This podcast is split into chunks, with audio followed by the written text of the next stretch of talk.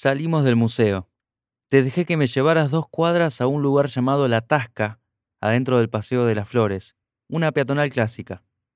Te conté del robo y del privilegio de haber conocido al comisario tenista. Dijiste que en los últimos meses Alejandro y vos habían retomado sus largas charlas telefónicas y en una te había contado del Guillermo Vilas policíaco. Yo caminaba flotando. Me llevabas con un collarcito invisible y trataba de no parecer incómodo o nervioso. ¿Estaba mal no estar enojado y sentirme contento? Era como si te hubiera dicho, lo de garcharte a mi amigo en mi casa mientras salías conmigo, ya pasó. A otra cosa, mariposa. ¿Se puede ser tan boludo? Sí, se puede. Me acordé de bodas de sangre, cuando Lorca le hace decir a la novia, porque me arrastras y voy, y me dices que me vuelva y te sigo por el aire como una brisna de hierba. No te lo conté. Mantuve una sonrisa cordial durante la caminata. Nos sentamos al aire libre, en unas sillas tipo director de cine, pedimos Fernet y soltaste esa pregunta de amplio espectro, como los remedios que tienen componentes contra muchas enfermedades, para ver si alguno pega en el blanco. Es una buena estrategia. Si tirás 40 pelotas al arco, es más probable que alguna entre. ¿Cómo va todo? Qué pregunta difícil si se la toma en serio. ¿Cómo hablar de todo lo que hay en mi vida? ¿Tendría que incluir el cuerito del depósito del inodoro que pierde? ¿La rodilla que a veces me duele y tengo que hacerme ver? Acepté la convención de que todo significa ¿no hay nada grave que haya que hablar primero? Y respondí, bien. Hubo un silencio incómodo. Tenía la mente convertida en un Windows 95 con 18 ventanas abiertas, a punto de tildarse. Desde que te encontré detrás de Camilo, nombrándolo con esa mezcla de amor y estar hinchada las pelotas, se había iniciado en mí un proceso automático. Mi percepción trabajaba en contrastar la que eras hoy, frente a las versiones anteriores de vos que guardaba en mí. ¿Estabas igual? ¿Mejor? ¿Peor? ¿Mejor o peor con relación a qué? Estoy para comer, dijiste. ¿Me acompañas con un clásico? Sabía de qué hablabas. Asentí. Pasó un mozo y le pediste un sándwich de jamón crudo, queso, tomate y manteca. Qué linda estás, pensé. Casi te lo digo. El chico está enorme, dije. ¿Tiramos todas las frases hechas de una, así nos relajamos? Ya estamos jugando. ¿Hasta dónde íbamos a llegar? Dale, dije. Qué humedad. Parece que mañana llueve. Terrible lo que aumentó la comida. Los años no vienen solos. Estás lindo, dijiste. No supe qué decir. Esquivé el piropo explicándote que estaba más delgado porque comía mejor, hacía ejercicio y esas cosas de cuarentones que empezaron a cuidarse. Hasta estaba yendo a un nutricionista. Trajeron el sándwich y los fernets. Los diez segundos que el mozo tardó en servir se me hicieron larguísimos. Tenía razón. En Córdoba el tiempo funcionaba distinto. El mozo se fue. Vos también estás linda, dije. Levanté el Fernet. Brindamos. Gracias, dijiste. Estoy bien, la verdad. Es un buen momento. Bebimos. Preguntaste si había jugado a algún museo con Ale. Te dije que al de robos boludos. Me contaste que estabas dando clases en escuelas secundarias. Eso te daba plata fija y alegría. Imaginé a los adolescentes enamoradísimos de la profe de teatro. Agarramos una mitad del sándwich cada uno y empezamos a comer. Te pregunté por tu unipersonal. Sabes que amo a Yerma. Las quiero hacer desde que soy chica, dijiste. Después se te escapó de la boca un pedazo de tomate y lo empujaste con el dedo. ¿Se puede ser tan sexy al comer? pensé. Hace unos años, en una noche de insomnio, estaba boludeando en YouTube y encontré una versión de la obra hecha por una escuela de teatro. Insoportable, como la mayoría. La protagonista debía pagar una cuota con la que se mantenían todas las sedes de la escuela. No entendías por qué le habían dado el papel. Entonces pensé, mala y todo, ella hizo la obra y vos la criticás desde la silla gamer de tu hijo, tomando cerveza y tirando papas fritas de paquete en el teclado. Así que dale, hermana. Me ayudó que no tenía que pedir derechos. Empecé a escribir, a investigar. Nico me ayudó. Qué bueno, dije.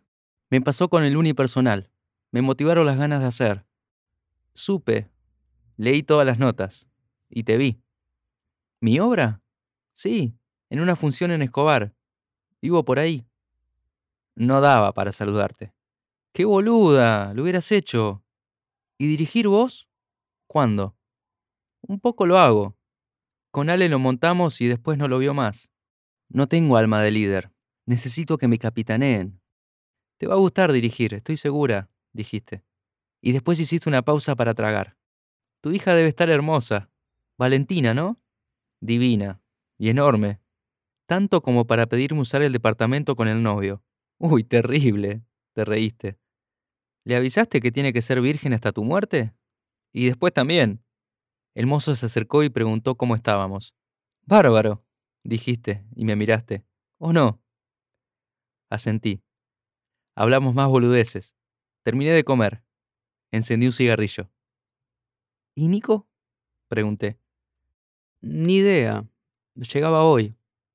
No pregunto eso. ¿Vos preguntás qué pasó? Si querés contarme. ¿Cómo estás? Eso. ¿Eso qué? No te pongas etimológica, por favor. ¿Vamos a revisarnos expedientes? ¿Para conocer estado civil y emocional? Sí, quiero una auditoría de nuestras relaciones. Perfecto, dale vos, dijiste y me miraste con la cabeza inclinada. ¿Empiezo? Ningún problema. Estoy solo y bien. Desde que me separé de Marina no volví a formar pareja. No tengo ganas tampoco. Me gusta mi soledad. Nicolás me cagó con otra, dijiste. Lorena, una alumna. Ya llevan dos años. Se casaron hace cuatro meses. Justicia divina, supongo o justicia sola, de divina nada, porque la pasé como el orto. En mi interior grité ¡Gol! con la misma fuerza con la que había gritado el de Canigia a Brasil en el Mundial 90. Mi fiesta duró un segundo. Si te dolía igual que a mí cuando los encontré, no le deseaba esa experiencia a nadie, ni siquiera a vos, Julieta, que me la hiciste padecer. Uh, dije, qué cagada. No soné ni un poco cínico. Me mordí la lengua para no preguntar detalles. Te ocupaste vos. Lo descubrí hará dos años, dijiste. Estábamos mal hacía rato, pero flotábamos. Teníamos una inercia que era cómoda. ¿Viste cuando estás en una niebla y te acostumbras? Bueno, eso.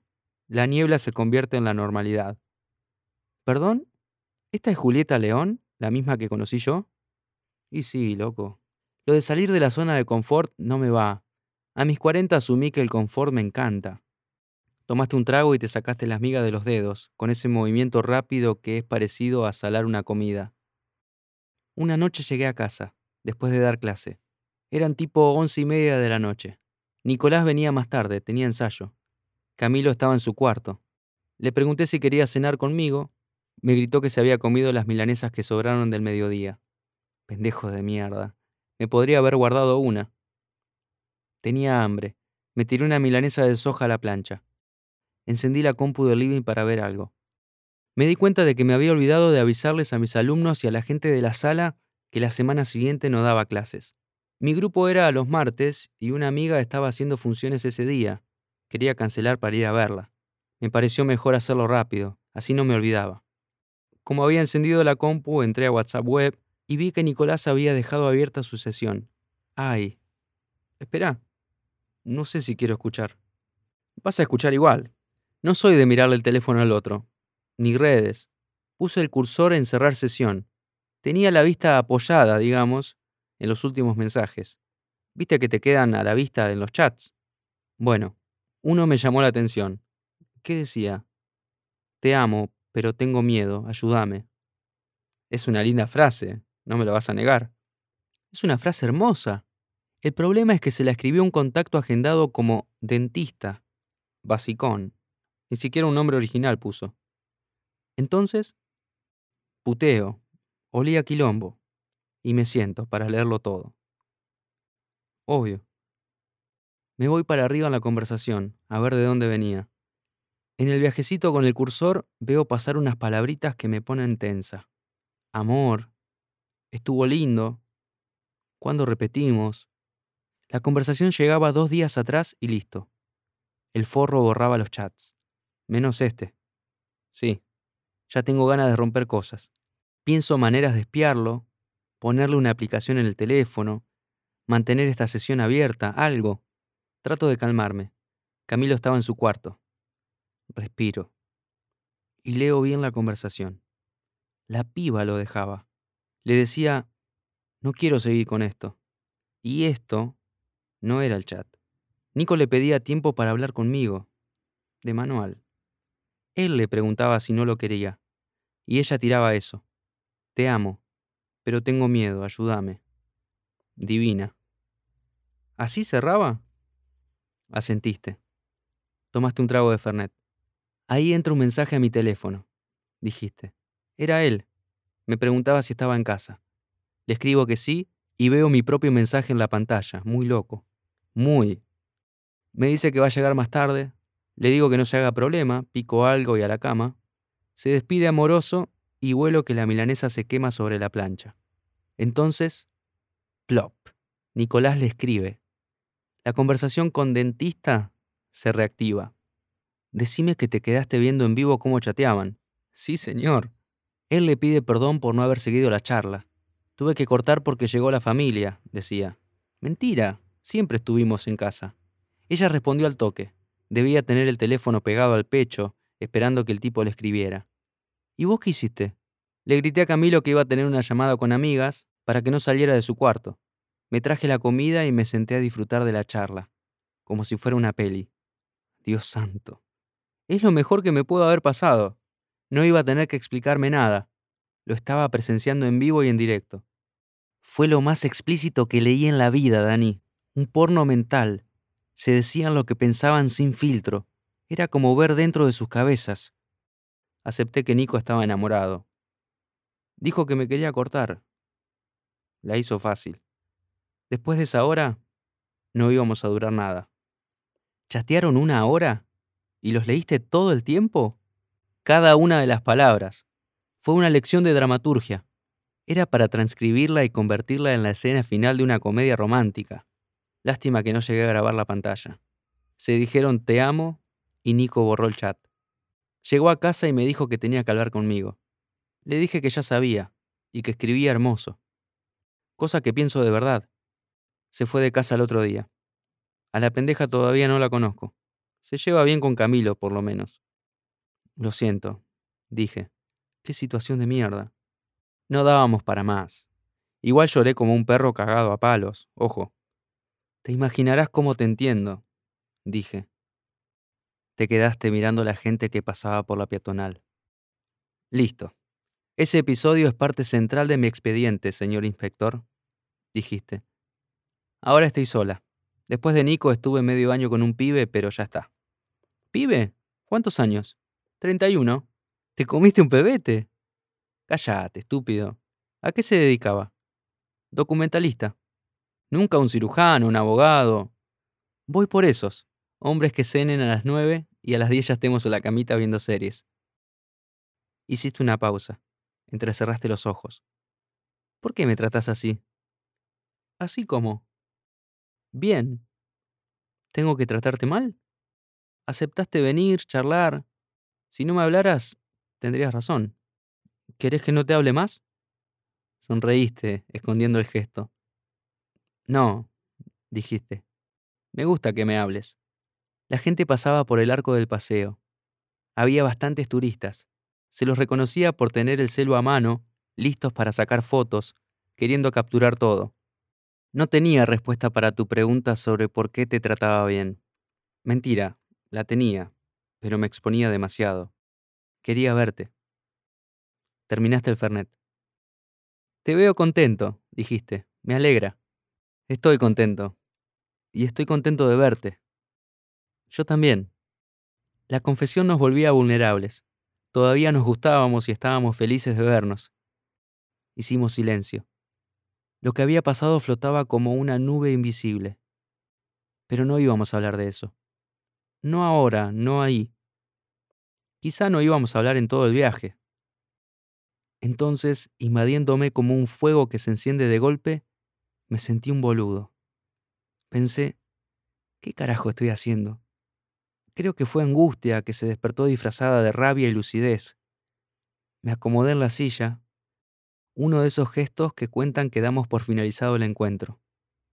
Voy a arrancar, dije. Con lo del auto dormí poco y mal. Mejor, yo tengo que preparar cosas para el teatro. ¿Me acompañas al hotel? Te dije que sí. Pagamos la cuenta entre los dos.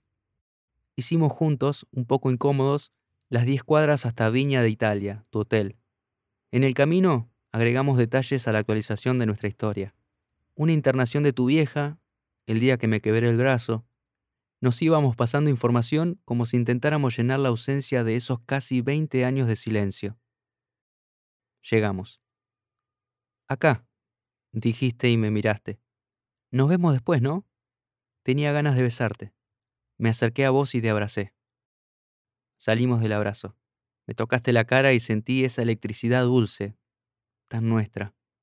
Entraste. Caminé a mi hotel asombrado, porque me había empecinado en olvidarte durante dos décadas y en 90 minutos había vuelto a foja cero. Quería dar la vuelta y pedirte que siguiéramos charlando. ¿Se puede ser tan boludo? Sí, y mucho más también.